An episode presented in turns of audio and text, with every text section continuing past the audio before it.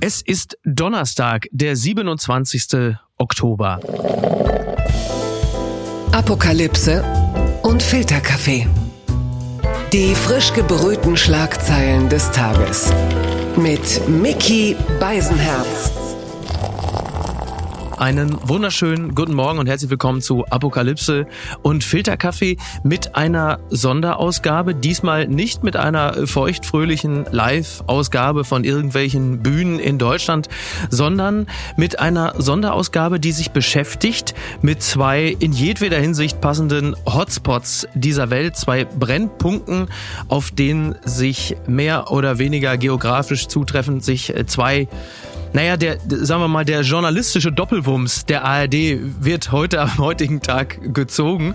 Und äh, bevor wir später auf den Iran zu sprechen kommen mit Nathalie Amiri, spreche ich zunächst mit einem Mann, der zwei Hotspots Europas genau kennt. Er war nämlich vorher als ARD-Korrespondent in London und ist jetzt in der Ukraine für die ARD. Und deswegen sage ich Hallo, Vassili Golot. Dobro Horanko Miki, grüß dich. Und das bedeutet jetzt was? Das bedeutet Guten Morgen auf Ukrainisch. Guten Morgen. Ja, da die meisten diesen Podcast ja morgens hören, ist das ja auch absolut zutreffend. Nur der Einordnung halber, wir unterhalten uns heute am Mittwochmittag, damit die Leute sich nicht wundern, warum Vassili äh, nicht kommentiert hat, dass Wladimir Putin ähm, völlig überraschend gesagt hat, Leute, Christine Lambrecht, die deutsche Verteidigungsministerin, hat recht. Ich lasse den ganzen Quatsch jetzt. Außerdem äh, hat Ralf Stegner genug getwittert. Miki, wenn ähm, das passiert, dann stehe ich auch mitten in der Nacht auf und wir nehmen neu auf. ja, das stimmt allerdings. Es steht allerdings derzeit, äh, glaube ich, nicht äh, zu erwarten. Denn selbst, und das äh, ist jetzt die Brücke, die ich schlage, denn selbst unser Bundespräsident, einer der Architekten von Nord Stream 2, der ehemalige Kanzleramtschef und Außenminister Frank-Walter Steinmeier, hat jetzt sich sehr kritisch gegenüber Friedensverhandlungen gezeigt. Was glaubst du, hat dazu geführt? Ich glaube, er hat verstanden, dass er falsch lag, dass er jahrelang falsch lag, dass er die Ukraine nicht verstanden hat, dass er Russland auch nicht verstanden hat, mhm. dass er eine falsche Politik gemacht hat. Er hat das ja auch eingestanden, wenn auch zu zurückhaltend. Also er hätte eigentlich, müsste er sich vor die Kameras stellen und sagen, es tut mir leid, alle Menschen in der Ukraine, ich lag falsch, ich bin mitverantwortlich dafür, dass wir jetzt in dieser Situation sind. Das hat die Bild-Zeitung ja zuvorderst auch kritisch angemerkt in einem Kommentar, dass das eigentlich zu wenig war, dass man ein Mea culpa von ihm erwartet hätte. Ja, und gleichzeitig finde ich, dass man sich nicht zu sehr damit aufhalten sollte. Mhm. Die Tatsache, dass er jetzt da war, dass er Haltung gezeigt hat, dass er die richtigen Worte gefunden hat, dass er nicht über irgendeinen Waffenstillstand äh, geredet hat, sondern dass er die Situation so benannt hat, wie sie ist, nämlich dass er von einem Angriffskrieg Russlands auf die Ukraine spricht. Das ist alles sehr richtig, dass er selbst miterlebt hat, wie es sich anfühlt, äh, Luftalarm zu haben, ja. in einem Schutzbunker zu sitzen. Das alles ist total relevant. Ja, äh, genau. Das, das ist ja auch ein interessanter Punkt gewesen, dass Frank-Walter Steinmeier mit, ich glaube, 244 Tagen Verzögerung dann in Kiew eingetroffen ist. Das ist anderen Bahnreisenden auf die eine oder andere Art auch schon passiert, dass man zu spät gekommen ist. Und dann war er plötzlich im Luftschutzbunker und hat hautnah die Folgen der verfehlten Russlandpolitik Deutschlands miterlebt. Ja, also er hat das miterlebt, er hat mit den Menschen dort äh, gesprochen, er hat äh, die Situation erlebt, die du hast. Ne? Also wenn äh, ich durch Kiew laufe und das ist Luftalarm, dann gehe ich in die U-Bahn und bin da mit äh, wildfremden Menschen zusammen und man hockt mhm. nebeneinander und fängt Gespräche an. Klar waren Kann man sich an sowas gewöhnen? du kannst dich, du willst dich daran nicht gewöhnen. Also das ist keine Situation, mit der du leben willst. Mhm. Diese Sirene alleine zu hören, das ist so ein unangenehmes und schlimmes Gefühl, das nur überboten wird durch dieses Gefühl, wenn du Explosionen hörst. Ja. Das haben wir in Kiew ja jetzt auch zwei Wochen lang ähm, erlebt und gehört und das ist, das kannst du nicht beschreiben. Du, du merkst, dass das passiert, das fühlt sich so real an ja. und du bist mittendrin und machst dir halt nur Gedanken und hoffst, dass es dich nicht trifft. Und damit leben die Menschen hier seit dem 24. Februar im gesamten Land und das ist der pure Horror. Bist du jemals mit dieser Form von existenzieller Bedrohung konfrontiert gewesen? Kannst du das irgendwie beschreiben?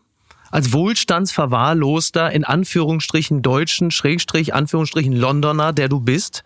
Es geht ja in dem Fall weniger um mich. Mein Job ist es hier zu sein. Mein Job ist. Aber du bist zu, auch ein Mensch. Ich bin auch ein Mensch, natürlich. Und natürlich habe ich Schiss, wenn ich A, diesen Alarm höre und B, plötzlich irgendwie Einschläge höre. Also vor zwei Wochen, als die Raketen hier eingeschlagen sind im Zentrum, als äh, die Brücke fast getroffen wurde, mhm. als der Spielplatz getroffen wurde, das ist alles, äh, keine Ahnung, ein Kilometer äh, Radius von mir entfernt. Also das habe ich gehört, sehr laut. Mhm. Diese Raketen hören sich halt an wie so ein Düsenjet-Geräusch und dann hörst du halt eine laute laute Explosion, dann rennst du halt runter in einen vermeintlich sicheren Bereich und hoffst, dass es dich nicht trifft, checkst die Nachrichten ab, hoffst, dass es keine Menschen getroffen hat mhm. und liest dann doch, dass es Menschen getroffen hat. Als die Drohne äh, in das Wohnhaus auch ganz hier in der Nähe ja. geflogen ist und das explodiert ist, diese Drohnen klingen irgendwie wie, wie Rasenmäher oder Mopeds in der Luft das ist schrecklich und für die Menschen hier fühlt sich das einfach an und das ist das einzige Wort, was du zu hören bekommst, wie Terrorismus. Sie fühlen genau, sich von ja. Russland terrorisiert. Und dieser Terror, dieser Drohnenhagel, der über die ukrainischen Städte herniedergeht, ist ja eine andere Form des Krieges, wie wir ihn jetzt bislang kannten in den letzten acht Monaten. Zu welcher Stimmungslage führt das in der Bevölkerung jetzt mal hoch oder runter skaliert von Kiew aus in die anderen Bezirke der Ukraine? Es ist eine schwere eine heftige Schwere, so würde ich das beschreiben. Auch eine Müdigkeit? Nein, eine Müdigkeit nicht. Also es ist ja so, du hast entlang der gesamten Frontlinie ähm, vom Osten in den Süden Städte wie, wie Kharkiv, meine Geburtsstadt, äh, genau, äh, Städte ja. wie Mykolaiv, Dnipro, Zaporizhia, Nikopol, die werden seit dem 24. fast täglich zerschossen, kaputtgeschossen, da sterben fast täglich Menschen, die Städte werden zerstört. Und trotzdem hast du dieses Wort Müdigkeit passt nicht zu der Lebenseinstellung der Ukrainerinnen und Ukrainer. Mhm. Gerade erleben wir ja massive Angriffe auf diese sogenannte kritische Infrastruktur. Das ja, ja. heißt ja nichts anderes als Kraftwerke, die dafür sorgen, dass ich hier Strom habe, dass meine Nachbarn die Blackouts, hier Strom haben. vor denen wir uns in Deutschland auch immer sorgen. So, natürlich, weil das ist ja das, was du zum Leben brauchst. Du brauchst Strom, du brauchst Wärme und das haben viele Menschen in der Ukraine gerade nicht. Und was machen die? Die holen sich Powerbanks. Ich habe vorhin bei Instagram eine Story gesehen, da hat sich eine Frau so, so einen Campingkocher geholt und hat da ihr Rührei drauf gemacht für, hm. für ihr kleines Kind. Ja. Also die Menschen passen sich an, sie passen sich an diese schwere Situation an und die Wut auf Russland wird mit jeder Rakete oder jeder Drohne größer mhm. und gleichzeitig wird auch der Zusammenhalt im Land stärker und intensiver, weil die Menschen wissen, es geht hier nicht um irgendwas, es geht um die Zukunft der Ukraine, es geht um ein Leben in Freiheit oder es geht um das Ende ihres Landes und ihrer Existenz.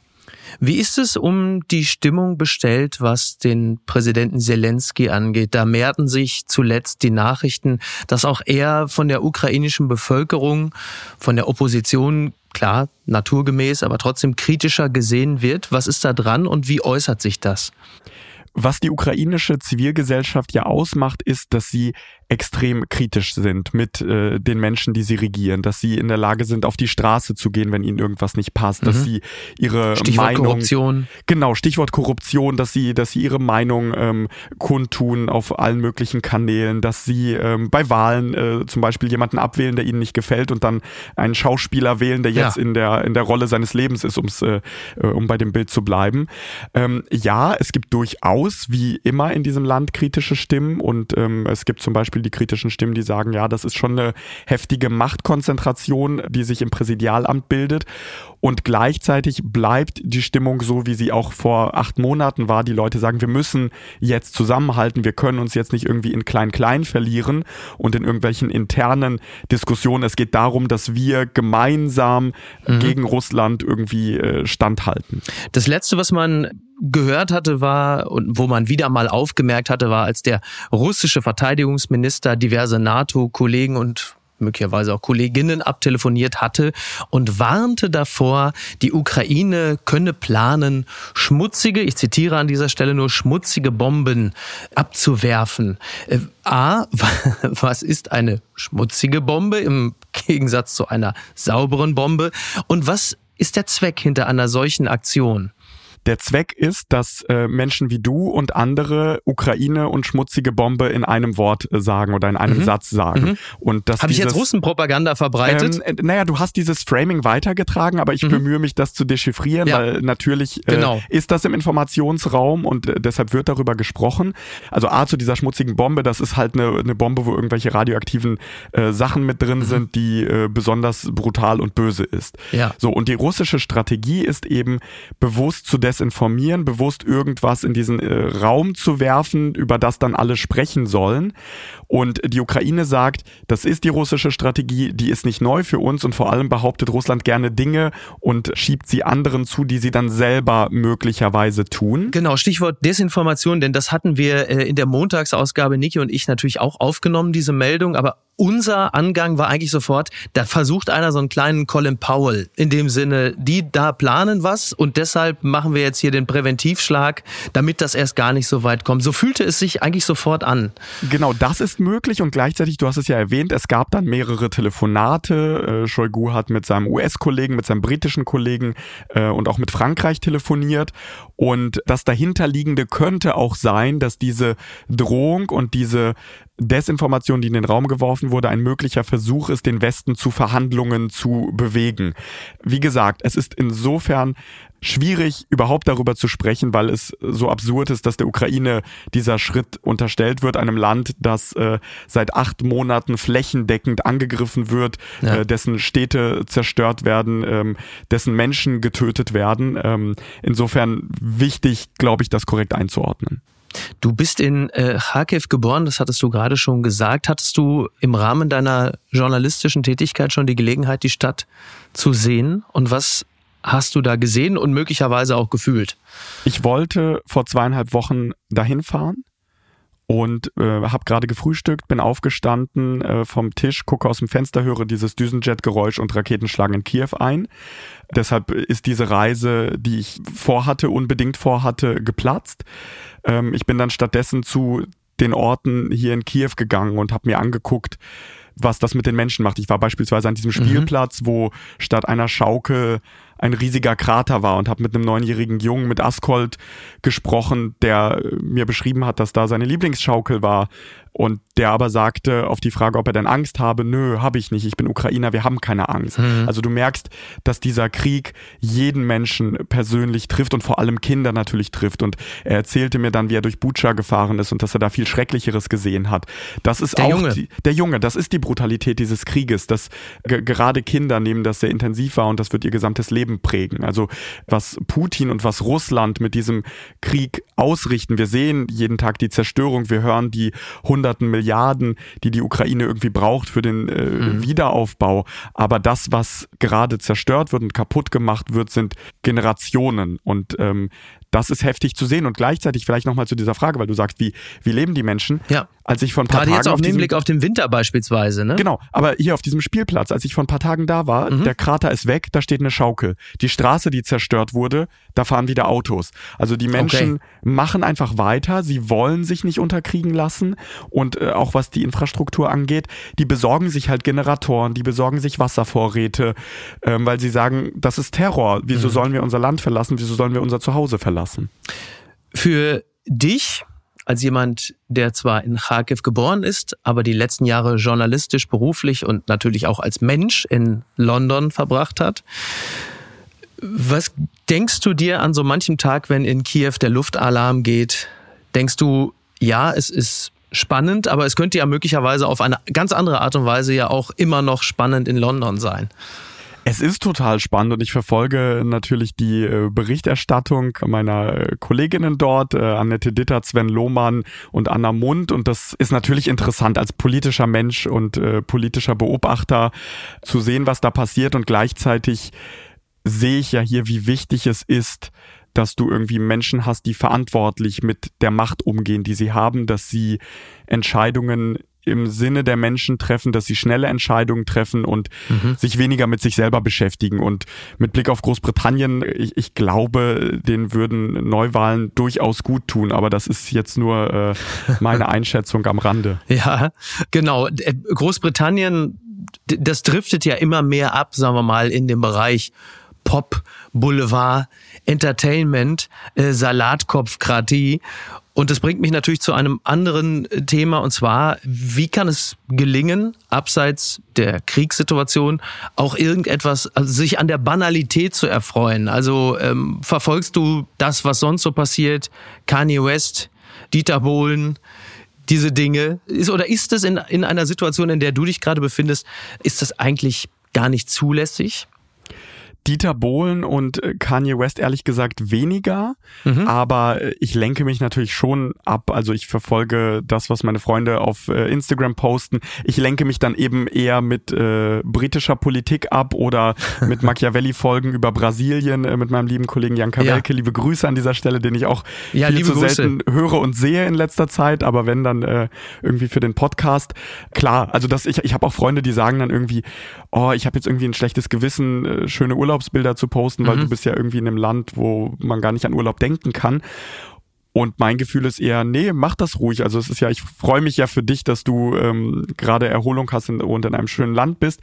Und gleichzeitig ist mir aber wichtig, das gehört halt zu unserer Welt dazu. Du hattest schon immer diese Kontraste und ich erlebe persönlich diesen Kontrast vielleicht gerade mehr, mehr denn je in meinem Leben. Mhm. Aber gleich, genauso wichtig ist es, dass man in seinem Urlaub irgendwo äh, in Sardinien nicht vergisst, dass dieser Krieg läuft, ja. dass Menschen hier tagtäglich leiden und dass man das Interesse äh, daran nicht verliert. Dann äh, kommen wir jetzt rüber zu Nathalie Amiri. Bei dir, lieber Vassili, bedanke ich mich ganz herzlich und äh, lade dich ein, demnächst mal wieder in einer regulären Folge zu Gast Gast zu sein, dass wir neben den sehr ernsten Dingen des Lebens zusätzlich auch noch über die sehr, sehr banalen Dinge des Lebens reden können. Um die ukrainische Klammer zu schlagen, sage ich am Ende Duże dziękuję, ciao, ciao, mach's gut. Dankeschön. Ciao. Das war der Blick auf die Ukraine und da gibt es ja noch ein anderes Land, auf das das Augenmerk auch vieler Deutscher besonders gerichtet ist. Und dafür gibt es viele Gründe, über die wir jetzt gleich reden werden. Und wir reden mit einer Frau, die äh, zum Glück hier regelmäßig zu Gast ist.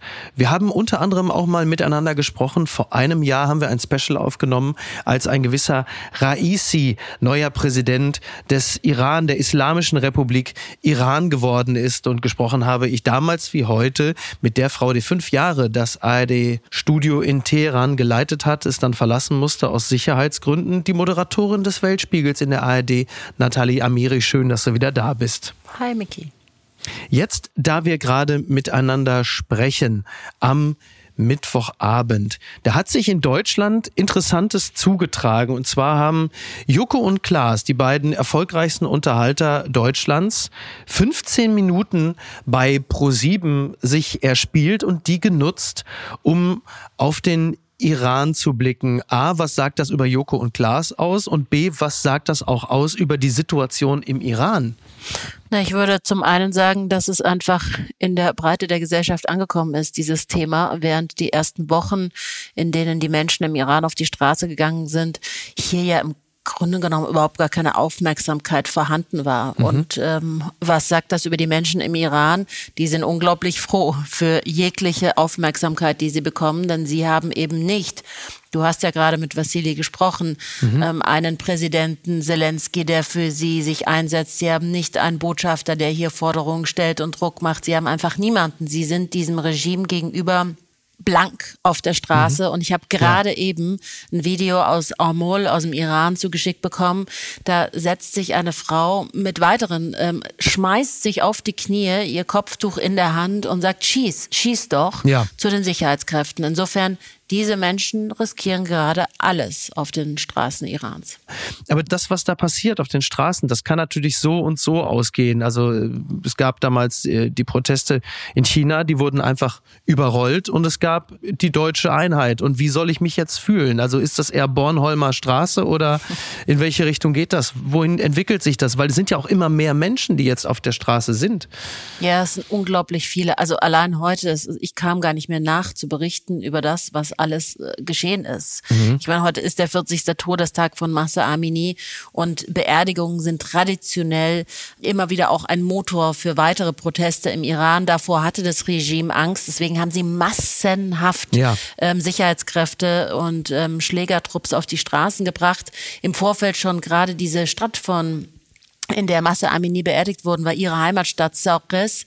Da konntest du die letzten Tage dich gar nicht zu dritt auf der Straße treffen und dich unterhalten, weil du schon äh, auseinandergetrieben wurdest von Sicherheitskräften. Umso krasser ist es, dass eben heute laut Augenzeugenberichten 100.000 Menschen dort waren, die sich einfach mit den Autos, die haben einfach diese Straße mit Autos blockiert, sodass die Menschen dann durchlaufen konnten und eben zu diesem Grab hinpilgern und währenddessen riefen sie Freiheit, Freiheit, Freiheit und Tod dem Diktator. Insofern, es ist enorm, was heute in ganz Iran passierte, überall bis jetzt eben, es ist jetzt 22.24 Uhr in Deutschland, ja. in Iran ist zweieinhalb Stunden später, ich habe gerade einen Anruf aus Yazd bekommen und mir sagte ein Junge, das ist so krass, Nathalie. Du kannst dir nicht vorstellen, was hier los ist.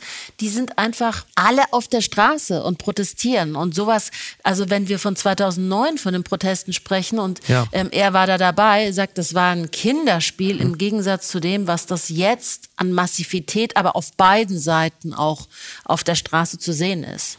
Und genau, also das Ganze geht nunmehr 40 Tage und scheint ja nicht abzureißen, sondern es scheint sich immer weiter aufzudünen. Und die Polizei, nennen wir sie mal wohlwollend so, reagiert mit Gewalt. Da werden Menschen niedergeknüppelt oder niedergeschossen.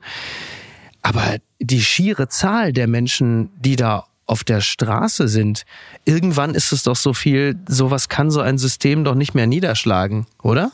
Ich habe eine Studie von Harvard gelesen, da heißt es, für eine Revolution braucht es 3,5 Prozent der Menschen. Mhm. Insofern weit ist man davon nicht mehr weg im Iran. Und ja. gerade weil es eben generationsübergreifend, schichtübergreifende Proteste sind, ethnische Minderheiten sind auf der Straße, diese Generation Z, die einfach nichts zu verlieren hat und deswegen alles riskiert. Und natürlich die Frauen, die sowohl Motor als auch Auslöser dieser Proteste waren. Und wirklich man auch davon spricht, das könnte wirklich die erste feministische Revolution der neueren Geschichte werden. Insofern ist es wirklich etwas, was Großes. Und das, was auch noch neu ist im Vergleich zu den Protesten in den Jahren zuvor, ist nicht nur, dass ein Querschnitt der Gesellschaft auf der Straße ist, sondern dass es nicht darum geht, dass man auf Reformen pocht mhm. oder Reformen anstrebt, sondern wirklich Regime Change. Also man möchte einfach diese Diktatur nicht mehr. Und ich habe heute Morgen im, im Oppositionsradio ein Lied gehört, da hieß es ähm, Betars Asman, Betars Asman, Dige Chizi Nadoram as Dast bedan. Das heißt, hab Angst vor mir, hab Angst vor mir, ich hab nichts mehr, was ich verlieren kann. Und das ist genau der Zustand, den die iranische Zivilgesellschaft erreicht hat. Sie haben nichts mehr zu verlieren. Mhm. Insofern geben sie alles. Oppositionsradio. Ich bin etwas überrascht, yeah. dass es so etwas überhaupt gibt. Ja, Radio Free Liberty, ähm, Radio Fardo in Prag, mhm. die wirklich sehr guten Journalismus machen. Aber da kommst du nicht mit, weil es auf Farsi. Vielleicht deine Frau. Ja, die, ja, die kommt sowieso äh, häufig wesentlich besser mit, mit, den Themen, mit den Themen mit, als ich nicht nur, wenn es äh, auf Farsi ist. Ähm, weil wir gerade über, über die Medien gesprochen haben. Genau, dieses Oppositionsradio ist natürlich nicht beheimatet im Iran. Das wäre, glaube ich, aus Sicherheitsgründen äh, nicht Geht besonders ratsam. Äh, und sowieso die Medien. Wenn wir nochmal zurückgreifen auf das, was bei Pro7 jetzt, da wir sprechen, am heutigen Mittwochabend passiert ist, dass Joko und Klaas ihre Instagram-Accounts, die zusammen immerhin auf ungefähr, ich glaube, zwei Millionen ja. kommen, zwei iranischen Feministin, Frauenrechtlerin, Aktivistin für immer angeblich überlassen haben. Ja, für immer. Was für eine, was für eine Wucht kann das im Iran entfalten? Kommt das an, was die machen? Das kommt auf jeden Fall an. Das kommt an, aber natürlich auch diese Riesendemonstration vergangenen Samstag in Berlin, die ja die größte in Europa war, in mhm. der ja, zu der ja 50.000 ähm, Demonstranten, Demonstrantinnen erwartet wurden und dann waren es über 80.000 ja. Insofern, das sind dann Bilder, die in Teheran, in Shiraz, in Isfahan, in allen Städten im Iran ankamen und wirklich den Menschen, habe ich viele Reaktionen gesehen und gehört, ähm, Tränen in die Augen getrieben haben vor Freude, ja. weil sie das Gefühl haben, wir sehen sie hier und dass man sich auch hier für sie stark macht. Und es hat ja auch Auswirkungen. Ich meine, hatte hat Annalena Baerbock heute ein Statement veröffentlicht, in dem sie ja gesagt hat, so geht es nicht weiter äh, in der Iran-Politik und ähm, sie werden auf jeden Fall auch jetzt zusätzliche nationale Einreisebeschränkungen verhängen und mhm. ähm, Wirtschaftskontakte weiter reduzieren und eben aber auch an einer UN-Resolution arbeiten. Also das sind schon neue Töne aus Berlin, die man jetzt auch hört nach vier Wochen. Auch, glaube ich, Druck der Exil. Iranerinnen und Iraner auf die deutsche Bundesregierung.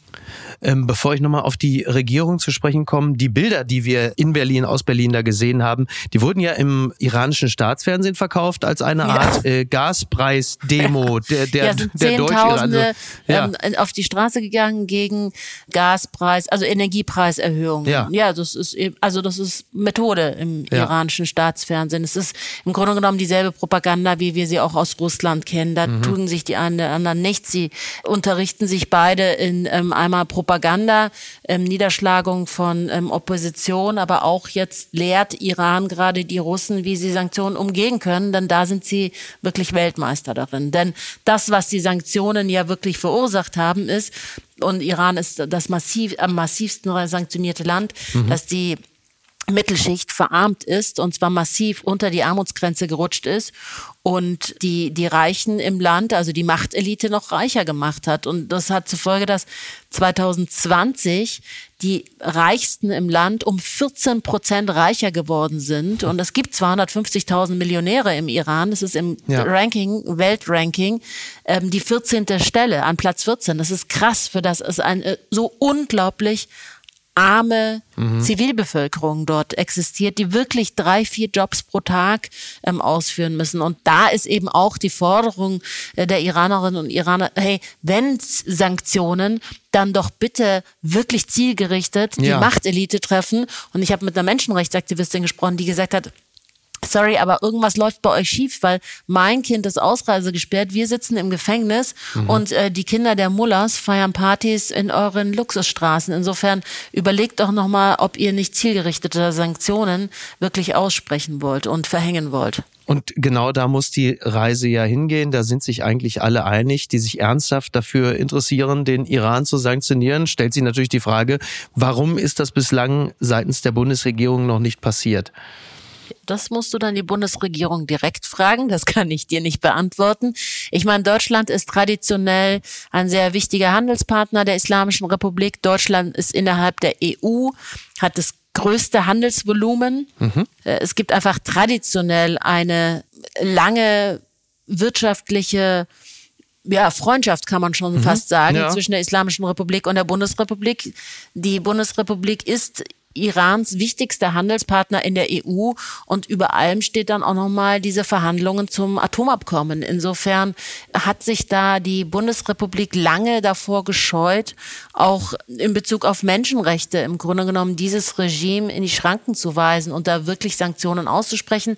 Was sich aber jetzt, ähm, muss ich schon sagen, auch jetzt in den letzten Tagen das Wording und die politische Richtung geändert hat, mhm. so dass man wirklich ja, mal schauen, ob sich die gesamte Iran-Politik, nachdem man jetzt gesehen hat, wie dieses Regime, wie brutal sie gegen die Menschen ja. vorgehen, ob sich das dann wirklich ändert. Naja, vor allen Dingen, wenn man sich die feministische Außenpolitik zum Start einer Koalition auf die Fahne geschrieben hat, dann also noch mehr Anlass, feministische Außenpolitik zu leben und umzusetzen, gibt es ja nicht als eine feministische Revolution ja. im Iran. Wenn nicht jetzt, wann dann? Oder? Ja, und ja. wenn nicht, wer, also anders als eine deutsche Außenministerin, also wer dann? Mhm.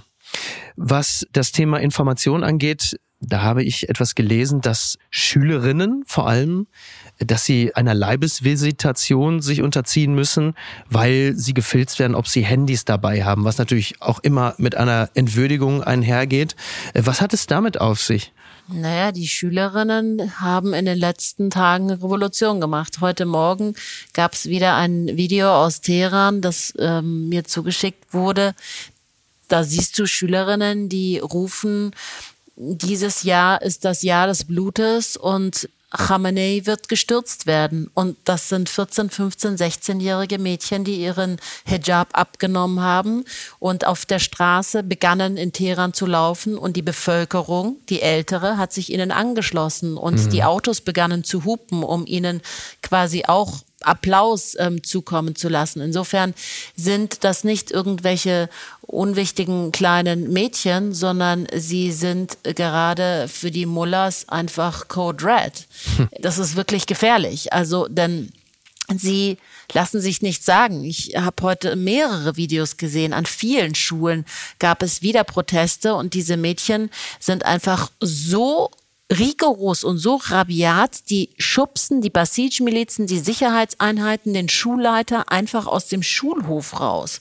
Und wenn das natürlich in der Masse passiert, übrigens mhm. eine Riesengefahr für die angrenzenden Regime, die diesen Nachahmungscharakter nicht sehen wollen. Insofern ja. sind sehr wenige daran interessiert, dass dieses System fällt, denn sie haben total Angst, dass es Nachahmungscharakter gibt. Ich meine, 2009 gab es schon im Iran diese ja. landesweiten großen Proteste, wo Millionen auf der Straße waren und danach gab es den arabischen Frühling. Mhm. Insofern hat man immer Angst, welche Tendenz kommt aus dem Iran und schon 1979 war das ja die islamische Revolution, ja, die Islamisierung, ein Gottesstaat. Auch da hatte man wieder Angst vor dem Nachahmungscharakter. Insofern ist Iran da so ein bisschen ein Vorreiter in der Region für politischen Richtungswechsel. Mhm. Kann es sein, dass der Iran sich von seinen Verbündeten woher auch immer, Russland oder sonst wo, Hilfe holt, um das Ganze in den Griff zu kriegen, in Anführungsstrichen? Davon gehe ich aus. Also wenn es zu gefährlich wird, äh, China hat wohl gestern schon gesagt, dass sie Starlink nicht akzeptieren werden. Russland ist auch der verlängerte Arm Irans. Mhm. Insofern, wenn man sich die russisch-iranischen Beziehungen anschaut in den letzten äh, Wochen und Monaten, auch seit Russland massiv eben sanktioniert wurde, haben die sich unglaublich verbessert. Das sind jetzt die ziemlich besten Freunde in der Region, auch wenn es nur eine strategische Partnerschaft ist, aber mit Vorteilen gerade auf beiden Seiten. Iran war der größte Weizenabnehmer im Juli von russischem Weizen. Iran beliefert äh, Russen mit Drohnen, die in ja. Ukraine-Krieg eingesetzt werden. Und Know-how. Know-how. Die Russen schießen einen Satelliten für die Iraner ins All. Die russischen Geschäftsmänner füllen gerade die Luxushotels ähm, der Lobbys in Teheran. Insofern, da läuft gerade ganz schön viel und der Westen muss sich auch, muss ich jetzt so spitz sagen, auch nicht einbilden, dass wenn es ein paar Sanktionchen gibt gegen die Islamische Republik, dann dieses Regime stürzt, sondern es gibt immer noch ein Backup und das ist Russland und China und diese Partnerschaften sind seit Jahren aufgebaut. Insofern gibt's da auf jeden Fall immer noch wieder ja ein Exit für die Islamische Republik, wenn aber der Druck auf der Straße zu groß wird, gebe ich dem Ganzen schon auch die Möglichkeit des Szenarios eines Regime Changes und zwar wirklich durch den Druck, durch die Bevölkerung, durch die Massivität der Proteste, die wir jetzt gerade beobachten. Ein letztes noch anknüpfend an das. Ähm, Niki, meine Frau, liebe Grüße, die ja nun auch Iranerin ist. Verstehst du wieder nicht, ne? Hast du immer noch nicht, nicht. gelernt. Was, nein, aber es war höchstwahrscheinlich was Nettes. Ja, aber es klingt ja, das ist ja das Schöne, das ist ja Schöne an Farsi. Es klingt eigentlich immer schön. Das ist äh, übrigens das Problem bei der Diplomatie gewesen, denn ähm, iranische Geschäftsleute können besser als alle anderen auf der Welt verhandeln und wickeln die Westler mhm. und die westlichen Delegationen so um den Finger, wenn sie mit denen auf den Bazar gehen und Kebab essen und lecker Tee trinken, dass die dann denken, die westlichen Delegierten, Delegierten, ach, das ist doch alles gar nicht so schlimm. Ja, So, und damit haben sie sie jahrelang um den Finger gewickelt und im Grunde genommen zu also auch zu eben nicht scharfen Sanktionen dann geführt. Ja. Und jetzt hast du mich damit komplett aus dem Konzept gebracht. nee, das lassen wir mal schön drin. Ich habe wirklich, ich habe wirklich über die schöne Sprache völlig vergessen, was ich fragen wollte. Aber jetzt, jetzt ist mir wieder eingefallen. Und zwar wollte ich fragen, dass das Revolutionäre der Massen gut und schön ist. Aber was Niki als Erstanalyse und Problem aufgemacht hat, war, dass es aber an einem Kopf, an einem Leader, an einer Führungsfigur mangelt. Kann man so etwas ausmachen? Siehst du da etwas? Ja. Eine Gruppe, eine Person? Also, weißt du, das habe ich auch lange gesagt. Es fehlt die Oppositionsfigur der Khomeini quasi von mhm. 1979, der das Ganze anleitet, ja. der das organisiert. Also einmal sind diese Proteste anders und die Menschen auf der Straße sagen, wir brauchen keinen Anführer.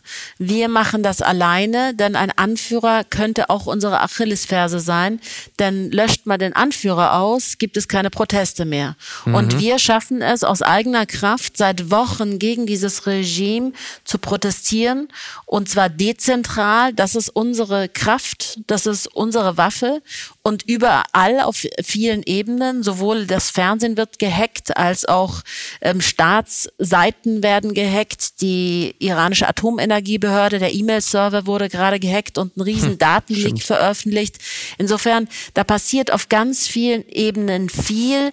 Gäbe es einen Oppositionsführer, könnte man sich auch über dessen politische Richtung jetzt wieder in die Haare kriegen. Und im Moment ist es ein wirklich nationaler, sehr vereinender Aufstand der Bevölkerung, die immer wieder auf die Einheit Wert liegt, sie zu betonen, diese Einheit. Und insofern ist das auch gerade ihre Stärke. Und ganz ehrlich, 1979, die iranische, dann mutiert zur islamischen Revolution, dauerte über ein Jahr.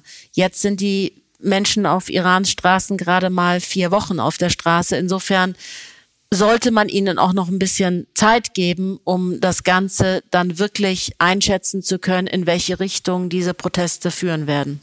Bleiben wir hoffnungsvoll und wir sprechen demnächst über das und viele weitere Dinge. Vielen Dank, Nathalie, dass du dir die Zeit für uns genommen hast. Sehr gerne. Bis bald. Bis bald. Hoffentlich dann mit mehr Persischkenntnis. ja, wenn du mich schon so streng daran erinnerst, äh, ja, ja. Ich setze mich heute Abend noch direkt dran. Ich werde ja, jetzt noch mach mal. ja, wenn meine Frau häufiger zu Hause wäre, dann würde sie mich auch anleiten. Aber ja, jetzt hat wieder die Frau ja, Schuld, ne? genau. Ja, das, irgendeiner muss ja, du weißt, der Deutsche, ne, das ist ja das. Im Iranischen muss muss es schön klingen und im Deutschen ist es wichtig, dass erstmal die Schuldfrage geklärt ist. Siehst du, deswegen sind wir, also ich als Halbe, mhm. einfach auch viel romantischere Personen als die Deutschen. Wie schön, dass es euch gibt. Dankeschön. Tschüss. Ciao. Apokalypse und Filtercafé ist eine Studio Bummens Produktion mit freundlicher Unterstützung der Florida Entertainment. Redaktion Niki Hassania. Executive Producer Tobias Baukhage. Produktion Hanna Marahiel. Ton und Schnitt Niki Fränking. Neue Episoden gibt es immer montags, mittwochs, freitags und samstags. Überall, wo es Podcasts gibt. Stimme der Vernunft und unerreicht gute Sprecherin der Rubriken Bettina Rust.